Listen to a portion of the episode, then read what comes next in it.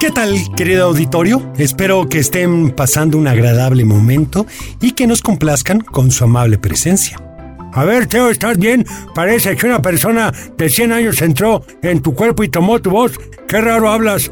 Bueno, abuelo, es que quería empezar a ejemplificar el valor o virtud del que hablaremos hoy, que se llama tacto social. No me salgas con eso. O sea, está bien que para algunas cosas soy algo distraído, pero eso de que el tacto es un valor no es cierto. Todo el mundo sabe que tenemos cinco sentidos. La vista, el gusto, el olfato, el oído y el tacto. O sea que es un sentido, no un valor ni una virtud. Tiene razón, abuelo, es un sentido.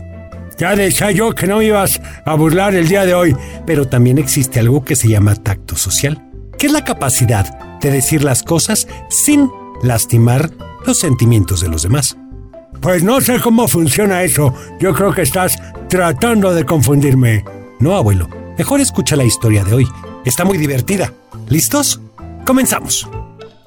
Este cuento tiene como personaje principal a una amiga llamada Tiffany. Ella es reportera de uno de los periódicos más importantes de la ciudad en donde vive. Pero la verdad es que llegó a ese trabajo por casualidad. Ella tiene apenas 19 años. Un día iba caminando a la escuela y comenzó a caer una fuerte lluvia. Hacía un viento imposible y sintió un golpe en la cabeza. Pensó que a algún gracioso se le había ocurrido ponerse a aventar cosas en plena lluvia, pero no. Se dio cuenta de que la lluvia se había vuelto tan fuerte que estaba granizando. Así que se metió a la primera puerta abierta que encontró en la calle. Y esa puerta resultó ser la del periódico El Buscador en donde en ese momento se vivía un megacaos porque no tenía noticia importante para el otro día. Solo estaba la del gato mojado que se veía chistoso. Todos, a todos les gustan los gatos. Bueno, abuelo, también la del señor al que se le fue su zapato por la coladera porque no se había amarrado las agujetas. ¡Qué caray! Eso me podría pasar a mí. En ese momento vieron entrar a Tiffany, que para ese momento traía un círculo murado en la frente, debido a la enorme bola de granizo que la había golpeado. En cuanto entró dijo, allá afuera están lloviendo piedras. El director del periódico estaba ahí, así que gritó, tenemos noticia. En Novópolis estaban lloviendo piedras. Ah, es que se te me había... ¿Es que qué? Es que se me había olvidado decirte que la ciudad donde vive Tiffany se llama Novópolis. Los reporteros corrieron a entrevistar a Tiffany, sacaron foto de su moretón y le preguntaron qué había pasado. La verdad era que Tiffany le encantaba contar historias, porque su papá y ella se la pasaban inventando cuentos. Así que comenzó a decir que ella iba caminando tranquilamente por la calle cuando volteó al cielo y se dio cuenta de que estaba oscureciendo por una gris capa, que no eran nubes, sino algo más grueso. En ese momento comenzaron a caer piedras y una casi le cae en el ojo. Logró moverse a tiempo así que solo le lastimó la frente. Todos en la oficina estaban maravillados. Sabían que la historia no era cierta, pero les encantaba la forma en que Tiffany la había contado. El director del periódico le invitó a tener una columna en la que inventaba historias de lo que pasaba día a día en la ciudad. Así, un día soleado Tiffany decía que era porque una nube había decidido maquillarse de dorado y resplandecía por todos lados. Si hacía frío era porque Dios había abierto la puerta de su congelador y se le había olvidado cerrarla. Para las vacaciones, inventaba que nadie debía quedarse en casa porque era el tiempo en el que los ratones iban a las casas a descansar de vivir en el campo. Entonces todos adoraban a Tiffany y el periódico era el más famoso de la ciudad gracias a ella. Un día, la reportera de sociales no fue a trabajar, diciendo que estaba harta de que se le ensuciara el dedo índice con la tinta del periódico y que no regresaría hasta que hicieran algo al respecto. ¡Qué barbaridad, qué delicada! Bueno, Así que el director nuevamente se puso como loco pensando quién escribiría las notas de ese día. Como Tiffany no tenía tarea, dijo que ella se encargaría, y al director le encantó la idea. Buscaría otra reportera para esa sección otro día. El primer trabajo de Tiffany era un poco tarde. Era la presentación de la colección de moda del gran diseñador Pepe Papo. Todas las celebridades de Novópolis estarían ahí y Tiffany tendría que hacer toda la reseña. El director del periódico se fue a su casa a descansar mientras Tiffany observaba con detalle la alfombra roja del evento. En cuanto terminara, tenía que correr a su casa para terminar de escribirlo, mandarlo por correo electrónico y que se imprimiera, para que a las 5 de la mañana del otro día el periódico saliera completo. y fuera entregado a todas las casas de Novópolis, así como a los puestos de periódicos de la ciudad. Para cuando terminó la alfombra roja, Tiffany ya tenía los ojos cansados de tantos colores diferentes que había visto. Pero se apresuró a llegar a su casa para no desvelarse y terminar rápido su trabajo. Así lo hizo, y al otro día a las 6 de la mañana, su mamá tocaba la puerta de su cuarto. Porque a su jefe le urgía hablar con ella. En cuanto tomó la bocina y le dijo, bastante molesto, por cierto, te necesito en la oficina. Así que Tiffany se puso lo primero que encontró y le pidió a su papá que la llevara, porque a esa hora todavía no había camiones. Cuando llegó a la oficina del director, solo escuchaba sus pesados pasos en la alfombra. Sabía que la esperaba, pero no sabía por qué. En cuanto entró, él sacó la sección de sociales, le puso muy cerca de su cara y le dijo, ¿qué es esto? Tiffany estaba confundida. ¿El director no sabía qué era la sección de sociales? ¿O cuál era realmente la pregunta que quería hacerle? Así que mejor se quedó callada. Es lo mejor, Teo. Mientras él le decía, desde las 5 de la mañana he recibido llamadas de todas las celebridades de esta ciudad y del propio Pepe Papo. Están enojadísimos por todo lo que escribiste de ellos ayer. Tiffany seguía confundida. ¿Que no había mandado el texto correcto? Así que seguía sin hablar. Como si el director supiera lo que ella estaba pensando, comenzó a leer. La súper conocidísima Sharon Micra llevaba puesta la manta del sillón de su casa, además de haber dormido a su hurón para envolvérselo en el cuello. Al parecer, este no se había quedado quieto porque la dejó con un peinado despeinado. Tiffany seguía sin entender qué pasaba. Así que el director siguió leyendo. Nuestro querido amigo el mago Manti debe de haber desaparecido todos los espejos de su casa porque su atuendo era completamente horroroso. Mientras que la tan anunciada colección de Pepe Papo no es más que una repetición de los mismos vestidos que hemos visto todos los años en diferentes colores. Al jefe se le iba el aire leyendo todas esas cosas. Entonces dejó el periódico y le preguntó, ¿Ahora me entiendes? Y ella respondió, no. El jefe se puso a dar vueltas por toda la oficina y le dijo, a eso me refiero, tenías que haberme dicho que sí, o que un poco. Tiffany estaba extrañada. ¿Tenía que mentirle? Otra vez su jefe, como adivinando su pensamiento, le dijo, no, no se trata de que mientas, sino de que tengas tacto social. Así como el abuelo. Tiffany jamás en su vida había escuchado hablar de algo así. Así que su jefe se sentó a decirle lo que era. Mira, Tiffany, lo más seguro es que Sharon Micra sí haya tomado la manta del sillón de su casa para hacer su vestido, pero eso no es lo que tenemos que decir. El tacto social significa decir las cosas, pero sin lastimar a los demás. Porque Sharon, Manti y Pepe están muy sentidos con nosotros y quieren cerrar el periódico. Tiffany había entendido lo que el director le decía, pero a ella le parecía que eso significaba decir mentiras, decir cosas que no eran para no herir a la gente así que se fue a su lugar de trabajo muy triste, pensando que ella no servía para escribir. Pero por ahí estaba su amigo Marco, que se había enterado de todo el chisme y se acercó a ella. Buenos días, escritora estrella. ¿Sabes que hoy el periódico se ha vendido más que nunca por tu excelente reseña?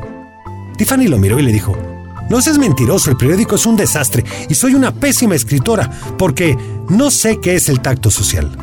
Marco sonrió y le dijo, pues todo lo que te acabo de decir te lo dije con tacto. Tiffany volteó de inmediato y le preguntó, ¿O sea que me mentiste? Marco movió la cabeza de un lado a otro y le dijo, Nada es mentira. Eres una excelente escritora, pero no de sociales. Y sí, el periódico hoy se vendió más que otros días. Gracias al ejemplo de su amigo, Tiffany iba entendiendo cómo funcionaba eso del tacto social. En ese momento llegó el director a decirle que todas las celebridades esperaban una disculpa por parte del periódico y que ella tendría que volver a escribir la reseña. Tiffany se sintió súper avergonzada. Su intención no había sido hacer sentir mal a los demás, pero había escrito lo que había visto. Ahora, ¿cómo lo podría cambiar? Veamos, quizá no diría que el abrigo de Sharon parecía un hurón, sino un perro, porque todos aman a los perros, y que quizá Manti no había desaparecido los espejos de su casa, simplemente los había tirado a la basura, pero seguía sin escucharse muy halagador. Pasó toda la tarde pensando en qué iba a escribir. Ya era de noche y su papá ya había ido por ella, así que tenía que llevarse tarea a su casa. Durante el camino, su papá le preguntó qué pasaba, y aunque él ya lo sabía, Tiffany le explicó todo y le dijo que no tenía idea de cómo usar eso del tacto social.